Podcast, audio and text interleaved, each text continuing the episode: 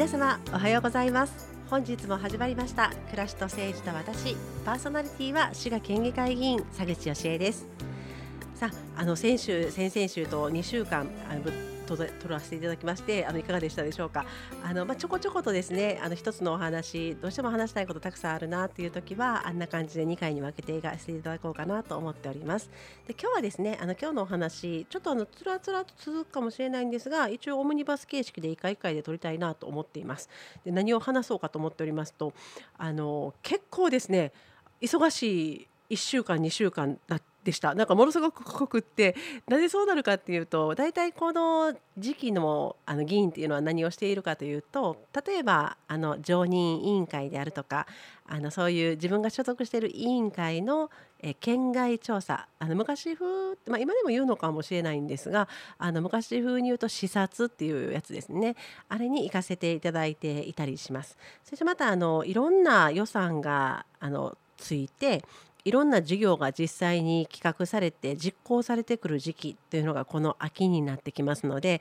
さまざまな段階団体の皆様の大会とか研修会とかそういったものがあの普段もありますがあの秋はすごく目白押しになってくるというところにあのとてもシーズンもいいのであのお祭りとかですねあと楽しい街のイベントとかですねもう盛りだくさんになって大体もうなんかあの一日いくつもあっちもこっちも行きたいなというふうになります。で私はあの行ったら結構じっくり見たいのであの一つのところに長くいることが多いんですけれどもなんか議員さんとかですねあの時々現場で会うんですよね。で「あお疲れ様です」とかって言ったら「あのあお疲れ様です」って「今日僕5つあるんです」とか「6つあるんです」とか言って6つもあるんかどんなタイムスケジュールなんだろうという恐れをおののきながら尊敬しますけれどもあの私はまあ忙しくてもオンライン縦積みはね結構3つ4ついけてしまうんですが実際現場に回るっていうのは割と長くいるので、まあ、3つか4つか5つあでも私も行ってますねあの、はい、5つぐらい行ってる時ございました。はい、ですがあの結構みんなこんな感じでバタバタと走り回っているのがこの秋のシーズンということになります。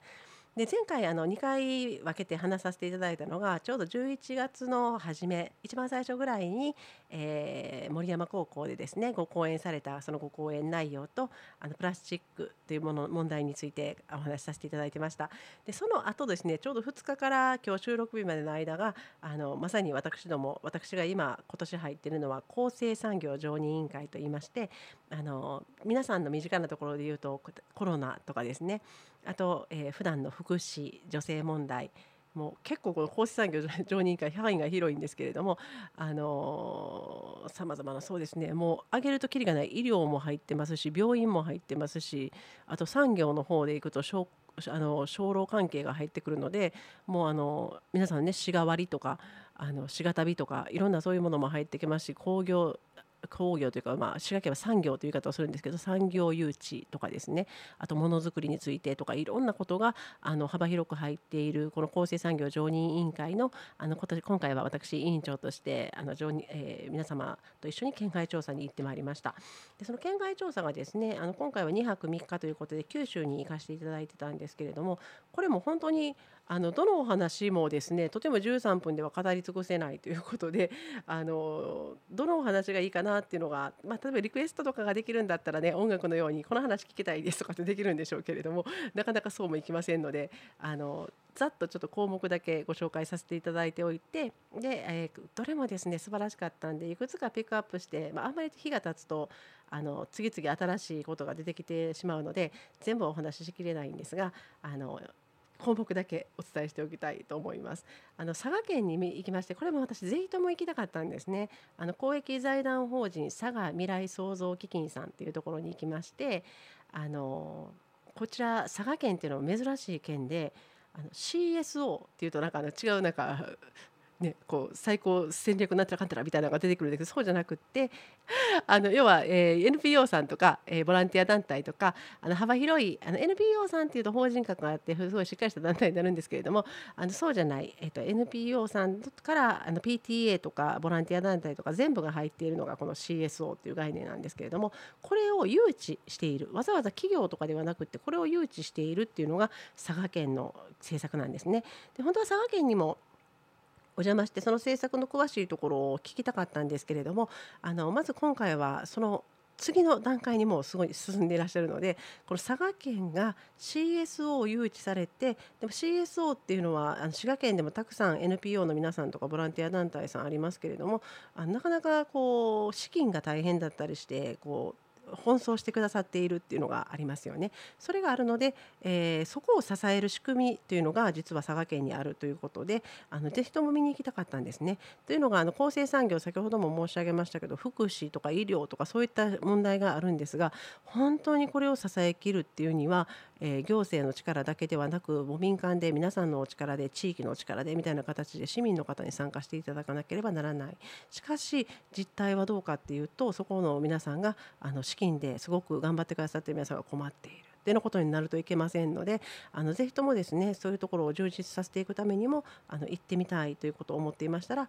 えー、今回叶いました。あ今調べましたあの Civil Society Organizations ということで あの市民社会組織というふうに訳されるんですけれどもこの CS を誘致されていてそこにしっかりと資金をあの、まあ、補助金とかいろんな形で組まれるんですけど流していかれるそんな団体のところに行かせていただいたんですね。でここはですねあのまた今度ちょっと同じような話になるかもしれませんがぜひもうちょっと詳しくたっぷり13分かもしくはあの2回撮りしたいなと思ってるんですがそのぐらいでご紹介したいなと思いますがあの行ってよかったでしょ本当よかったでしょっていうぐらい結構うちのあの行った委員の中でも面白いねって関心を持っていただいた委員もいらっしゃったりあと県の皆さんも一緒に行きますので関心を持っていただいたりということで非常に手応えがあるそんな視察になりました。で、えー、次がですねあの鹿島酒造ツーリズムということでこう運転打って変わってこう滋賀県はね今滋賀リズムというツーリズムをやってるんですけれどもそのツーリズムについての、えー、県外調査ということであの鹿島市の方にお伺いしてきました。ここもですねとても面白かったんですね。これちょっとご紹介しきれないんで今日はお名前だけにとどめますけれどもあの佐賀県の方に行かれる方もしいらっしゃいましたらあの鹿島のところとってもこうなんていうか工夫がやっぱりされていてそこに行かないと飲めないお酒とかがあったりもしますんで ぜひまた足を運ばれてみてください。でその後ですねなんとうちの委員会はあのすごい長距離移動を行いまして宮崎市に入りあのバングラデシュからの人材特に ICT 人材 IT 人材こういうのが足りないと言われていますがバングラデシュの方からそういう人材を募集されているというのを視察というかあの、えー、県外調査行かせていただきました。